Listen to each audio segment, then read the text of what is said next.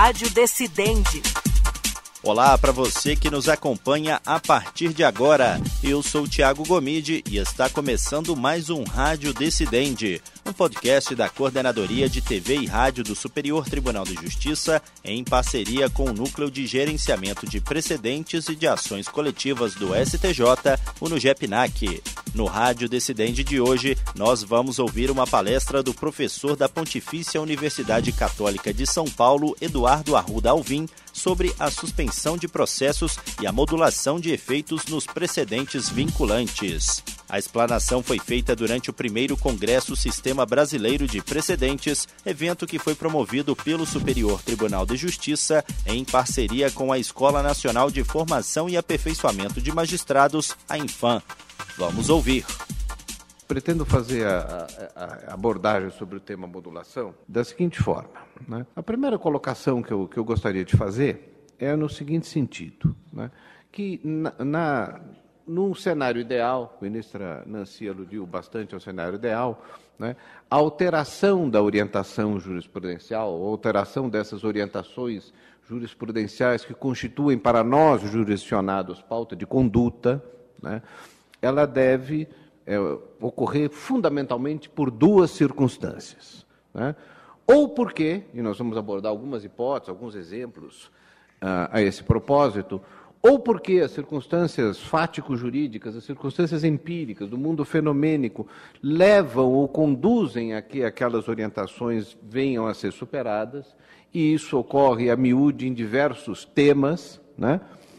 ou então porque, efetivamente, o tribunal venha a se perceber de que aquela orientação anterior, por uma razão ou por outra, merece ou ser corrigida ou, pelo menos, parcialmente retificada. Né? No, num dos trabalhos da professora Tereza, em particular o trabalho sobre modulação, que eu me encarreguei de ler mais de uma vez para estar aqui, além dos WhatsApps que nós trocamos a esse propósito, né? ela menciona que a gente não pode, além dessas duas hipóteses, deixar de reconhecer que muitas vezes essas alterações não se dão por superação das circunstâncias fático-jurídicas ou mesmo por uma correção ou retificação do, da orientação anteriormente firmada, mas porque, mas porque houve uma mudança de composição da corte, por exemplo. Isso é forçoso reconhecer, ocorre a miúde. É claro que às vezes é muito difícil distinguir se essa mudança de composição da corte não implica, na verdade, ou não, de, ou não acarreta um reconhecimento do erro anteriormente firmado, é uma, é, são duas situações, vamos dizer assim, que, que se interpenetram. Mas, de qualquer forma, né, a partir do momento, a partir do instante que nós vivemos hoje, num sistema em que determinadas decisões judiciais constituem, principalmente as emanadas das Cortes Supremas, constituem uma pauta de conduta para o jurisdicionado, né, é forçoso reconhecer que essas essas alterações muitas vezes colhem de surpresa o jurisdicionado. Né? E é exatamente aí que entra o assunto da modulação. Né? O assunto da modulação vem exatamente, a, visa exatamente resguardar a confiança que o jurisdicionado deposita no Estado juiz. Porque eu acho que, uh, ainda que a modulação do artigo 27 da Lei da Ação Direta de Inconstitucionalidade, a 9868, evidentemente envolva particularidades, porque a declaração de inconstitucionalidade, enfim, suprime a, a norma combatida do ordenamento jurídico e coisa e tal, mas o fato é que esse artigo 27, particularmente, foi alvo de duas ações diretas de inconstitucionalidade, a 2154 e a 2258. Né? E nessas ações se discutia justamente o fato de que a lei ordinária, um dos argumentos era de que a lei ordinária não poderia ter ampliado a competência do Supremo Tribunal Federal. Né? Essas ações diretas de inconstitucionalidade foram julgadas agora em caráter definitivo em março último, né? e nessa oportunidade o Supremo decidiu, o Supremo decidiu que a modulação prevista no artigo 27 é imanente à ideia da declaração de inconstitucionalidade, que, portanto, o artigo 27 né, seria um artigo explicitativo, né? não constasse o, o, é, essa previsão do artigo 27, nem por isso o Supremo deixaria de poder modular as suas decisões. E o, o, o que nós conversávamos, eu e a professora Tereza, ontem, esse propósito, era justamente que as razões invocadas no Supremo para afirmar no julgamento dessas duas ações diretas de inconstitucionalidade, né, que o artigo 27 não, não, não tem qualquer incompatibilidade com o texto constitucional, são exata e precisamente as, as mesmas razões que levam a que, né, no âmbito agora da, das decisões emanadas do Superior Tribunal de Justiça, haja a possibilidade de modulação. Há um trecho do, desse acórdão, né, num voto da ministra Carmen Lúcia, que eu acho que merece ser lido, é curtinho, né, e se aplica exatamente ao que nós estamos tratando aqui, ou seja, se aplica à generalidade das possibilidades de modulação previstas no texto, no texto do Código de Processo Civil, no artigo 927, parágrafo, parágrafo 3 que se principalmente se dirigem ao Superior Tribunal de Justiça, nem por isso também deixam, em certas medidas, de se aplicar aos tribunais estaduais, no âmbito, obviamente, das suas competências jurisdicionais. Disse a ministra Carmen Lúcia: o desfazimento de tudo o que foi produzido ao fundamento da norma depois declarada inválida constitucionalmente é a ponderação entre o princípio da segurança jurídica e da confiança no sistema jurídico, que antecede a declaração de inconstitucionalidade e a norma contrária à sua, à sua norma contrária à Constituição. Muito bem. Fixadas essas premissas de que o ponto nodal, a razão de ser, né, a ratio essendi, não a ratio decidendi, da, da, da possibilidade de modulação é efetivamente a proteção à confiança, né, uh, vamos, vamos, vamos procurar desvendar, afinal de contas, o porquê ocorrem essas alterações jurisprudenciais. Talvez é, é, a, a, principal razão, ou pelo menos a razão mais nobre, a razão principal é a razão mais nobre, talvez, dessas oscilações ou dessas evoluções, chamemos-las assim, jurisprudenciais, reside exatamente na alteração né, daquelas circunstâncias empíricas ou daquela situação fático-jurídica que levou à formação do precedente. Muito bem. Aí Aí, se, aí, ao lado disso, nós temos né, que reconhecer que mais e mais os, os, os ordenamentos jurídicos são permeados, são permeados de normas que envolvem ou conceitos jurídicos indeterminados ou cláusulas gerais. é? E exatamente por isso, exatamente por isso, é que existe essa maior amplitude, né? essa maior possibilidade de alteração desses significados que os tribunais atribuem a esses conceitos jurídicos indeterminados ou as cláusulas gerais, e nessas, nas cláusulas gerais, ainda uma maior, um maior poder criativo por parte do juiz, porque nas cláusulas gerais né, a, a indeterminação está, na, está no consequente da norma. Né? Então, a circunstância das legislações modernas estarem permeadas por conceitos jurídicos indeterminados ou cláusulas gerais né, deve ser vista nesse contexto como um, vamos dizer, um, um, um aditivo né, para é, essa possibilidade de, de alteração dos significados que os tribunais atribuem a essas normas. Alguns exemplos claros, tanto no direito brasileiro, mas também no direito comparado. Por exemplo, a Suprema Corte Americana sempre interpretou, até o advento da, da crise de 1929, a cláusula do devido processo legal, no seu sentido material, como embasadora da ideia de que a intervenção do Estado na economia haveria de ser mínima. mínima. Com a crise de 1929, vamos dizer, e o colapso do sistema liberal puro, né, a Suprema Corte Americana passou sucessivamente a invocar a cláusula do devido processo legal, no sentido material, como embasadora da possibilidade de intervenção do Estado na economia. Então foram a alteração dramática de circunstâncias, de circunstâncias eh, do mundo empírico que acabaram conduzindo a essa evolução, evolução jurisprudencial. É também de conhecimento geral a evolução da jurisprudência da Suprema Corte Americana sobre a, a, igualdade racial. Né? Nos fins do século, nos fins do século XIX, a Suprema Corte Americana decidiu né, que entre negros e, e brancos não poderia haver discriminação, mas que era possível a segregação, ou seja, era a decisão equal but separate. Né? E essa, essa orientação persistiu até, o, até a década de 1950, quando a Suprema Corte, apreciando aquele, aquele famoso julgado da menina contra o Estado da Louisiana, decidiu então que não era possível, não era compatível com o texto constitucional qualquer espécie, qualquer espécie de segregação. Partindo para os nossos, os nossos exemplos mais, mais concretos, né? O Superior Tribunal de Justiça, por exemplo, enfocando o, o artigo 475 do Código Civil, né, que trata da possibilidade de resolução do contrato por inadimplemento, né, tem diversos julgados né, no sentido de que, havendo adimplemento substancial, Quanto é isso? 85%, 90% do, do pagamento das prestações, não é possível, então, a resolução do contrato por inadimplemento, ainda que, que a hipótese não se afeiçoe à letra pura da, do, do artigo 475 do, do, do Código Civil. Outro exemplo famoso, né, ou pelo menos de todos conhecido, é a evolução que o Superior Tribunal de Justiça atribuiu ao conceito de entidade familiar para o fim de caracterização do bem de família. Né?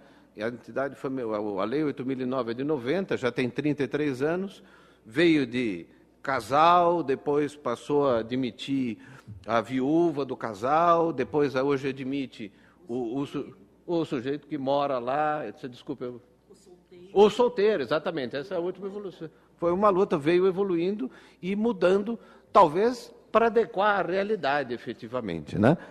Então, essa é, talvez, a mais justificável e compreensível, lenta e paulatina, e eu diria inevitável razão de ser pela qual essas orientações jurisprudenciais, ainda que estabelecidas como pauta de conduta para nós jurisdicionados, devam ser alteradas. Isso ocorre em certa medida aqui, né? em todos os outros, em todos os outros lugares, principalmente em que há essa possibilidade de criação por parte por parte do Poder Judiciário. É absolutamente inevitável reconhecer também né, que muitas vezes as alterações se dão por conta de um reconhecimento de um equívoco, ou pelo menos da necessidade de, um, de se reconhecer um parcial equívoco na orientação anterior. Tem um artigo interessante sobre a mudança de orientação da súmula 603, né, em que ele então procura dizer, olha, na verdade, embora isso não tenha sido declarado expressamente, a mudança de orientação estampada na súmula 603 terá partido do reconhecimento de que a orientação anterior não era melhor. Se, de um lado, essas são, vamos dizer, as razões mais nobres da mudança de orientação ou das mudanças de orientação, não há, não é possível deixar de reconhecer que muitas vezes isso ocorre no Supremo Tribunal Federal, isso ocorreu diversas vezes em tempos recentes, né, uma mudança de orientação decorrente do, da alteração de, de composição da Corte. Muito bem. O fato é que, o fato é que, né, hoje nós, nós vivemos mais e mais um sistema em que as decisões judiciais constituem efetivamente pautas de conduta. Né?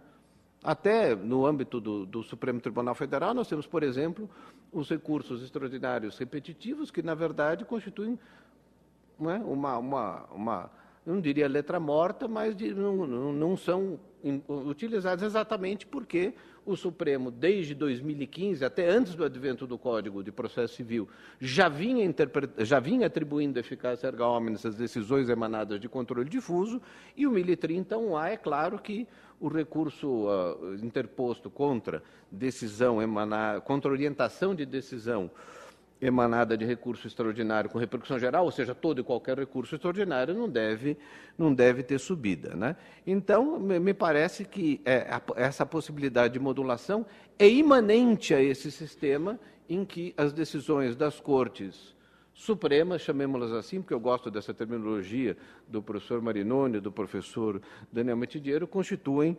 verdadeiras, verdadeiras pautas de conduta. Né? Me parece que deve haver extrema margem de liberdade né, para que essa modulação se dê. Né? e a interpretação do Supremo sobre esse dispositivo em particular tem sido a mais, a mais larga possível. Ele pode mandar suspender os processos, ele pode suspender a aplicação da lei, ele pode determinar que não se discuta sobre a inconstitucionalidade da lei. É? Da mesma forma, da mesma forma, a possibilidade de modulação deve ser, deve ser a, mais, a mais ampla e elástica possível, mais adequada à situação concreta.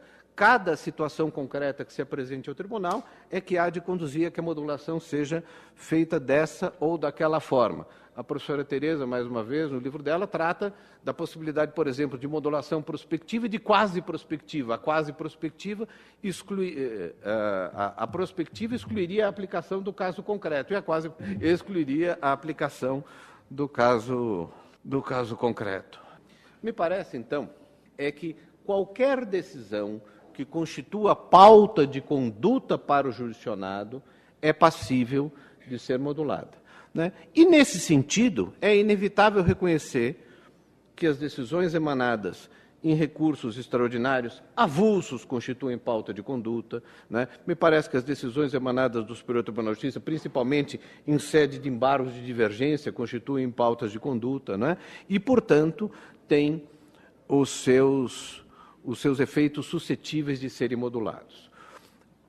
Questionamento que se coloca na ordem prática com frequência, né? e eu tenho respondido negativamente, já antes de ler o livro da professora Tereza, que também encampa essa posição, consiste em saber quem pode modular. Me parece claro e firme, a, me parece clara e firme a conclusão de que a possibilidade de modulação é do órgão jurisdicional que elaborou a decisão. Ou seja, não é possível que haja por mais bem intencionada que seja a decisão, a modulação no caso concreto. Né?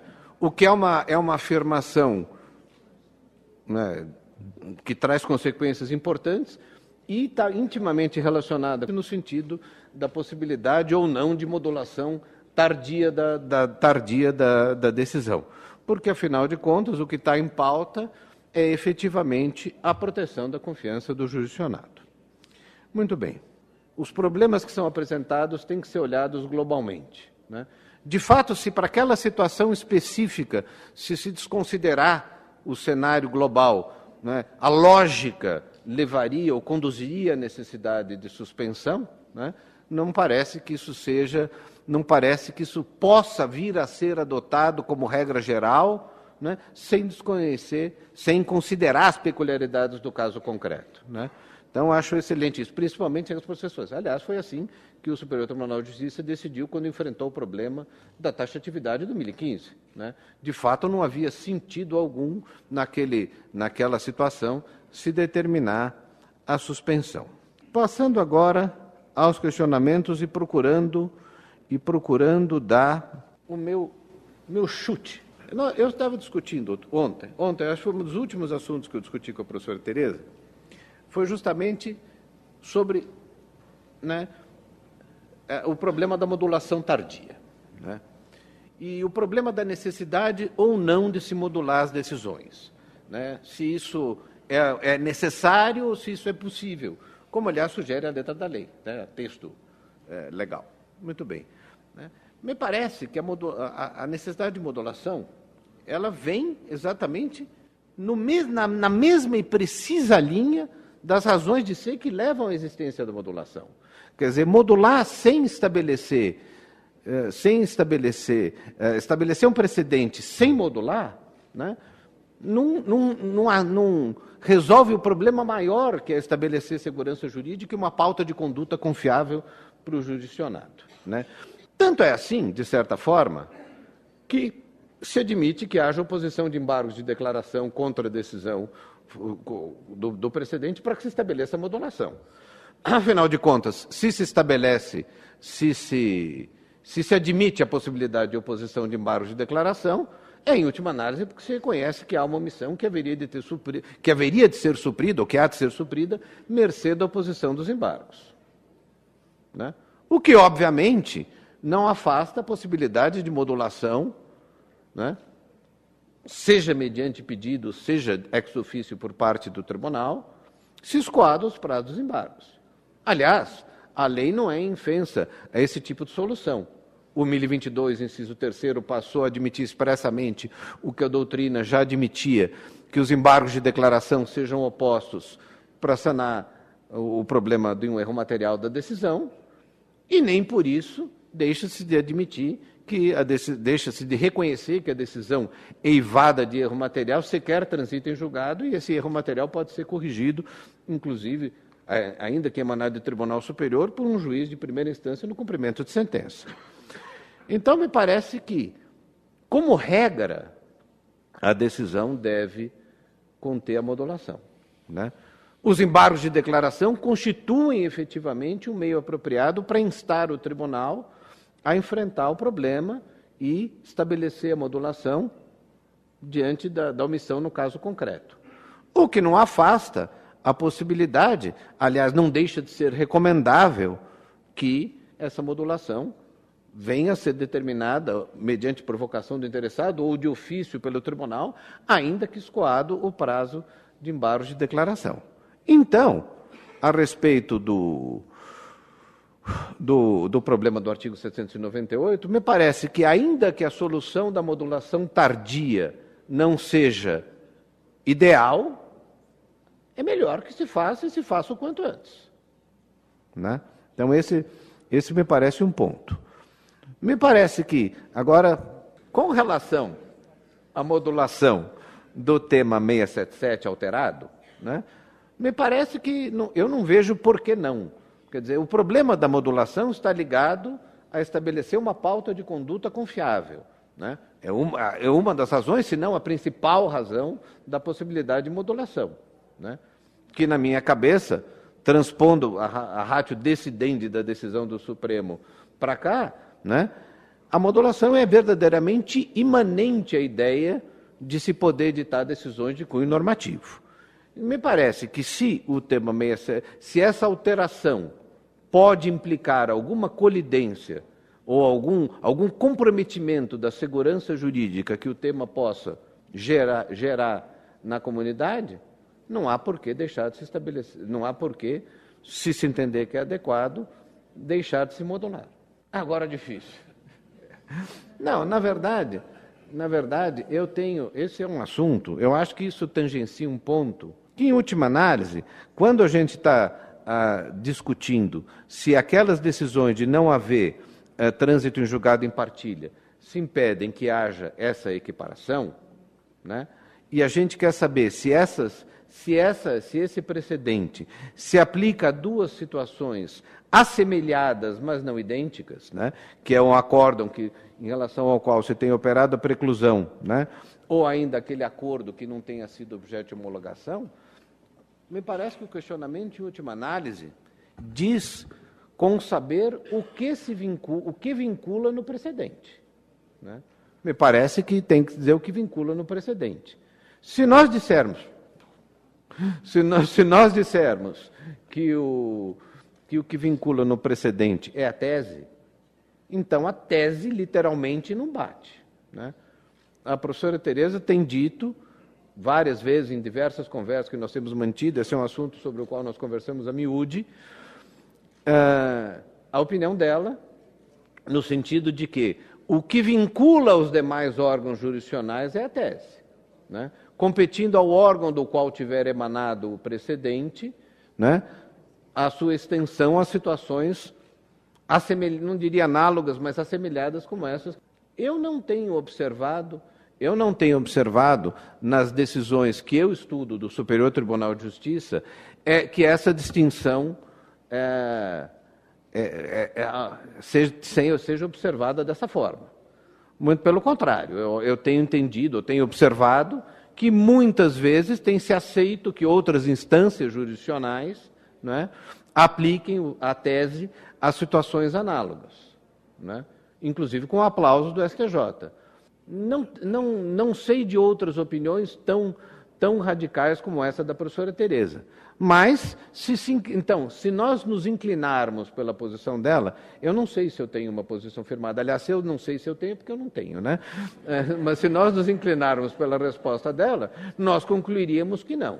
nós concluiríamos que ou essa, quem tem que fazer a extensão da tese para situações análogas é o Superior Tribunal de Justiça. E a outras instâncias jurisdicionais né, compete exclusivamente a aplicação da tese. Eu, efetivamente, não, não me convenci disso ainda. Preciso estudar mais e ler mais acórdãos do STJ para me convencer. Essa foi, portanto, a fala do professor da Pontifícia Universidade Católica de São Paulo, Eduardo Arruda Alvim, sobre a suspensão de processos e a modulação de efeitos nos precedentes vinculantes. Lembrando que essa palestra foi feita durante o primeiro Congresso Sistema Brasileiro de Precedentes. E esse foi mais um Rádio Decidente. E antes de encerrar, lembro a você, ouvinte, que este e outros podcasts produzidos pela Coordenadoria de TV e Rádio do Superior Tribunal de Justiça estão disponíveis nas plataformas de stream de áudio de sua preferência. E você também pode nos acompanhar pela programação da Rádio Justiça. Até o próximo episódio. Rádio Decidente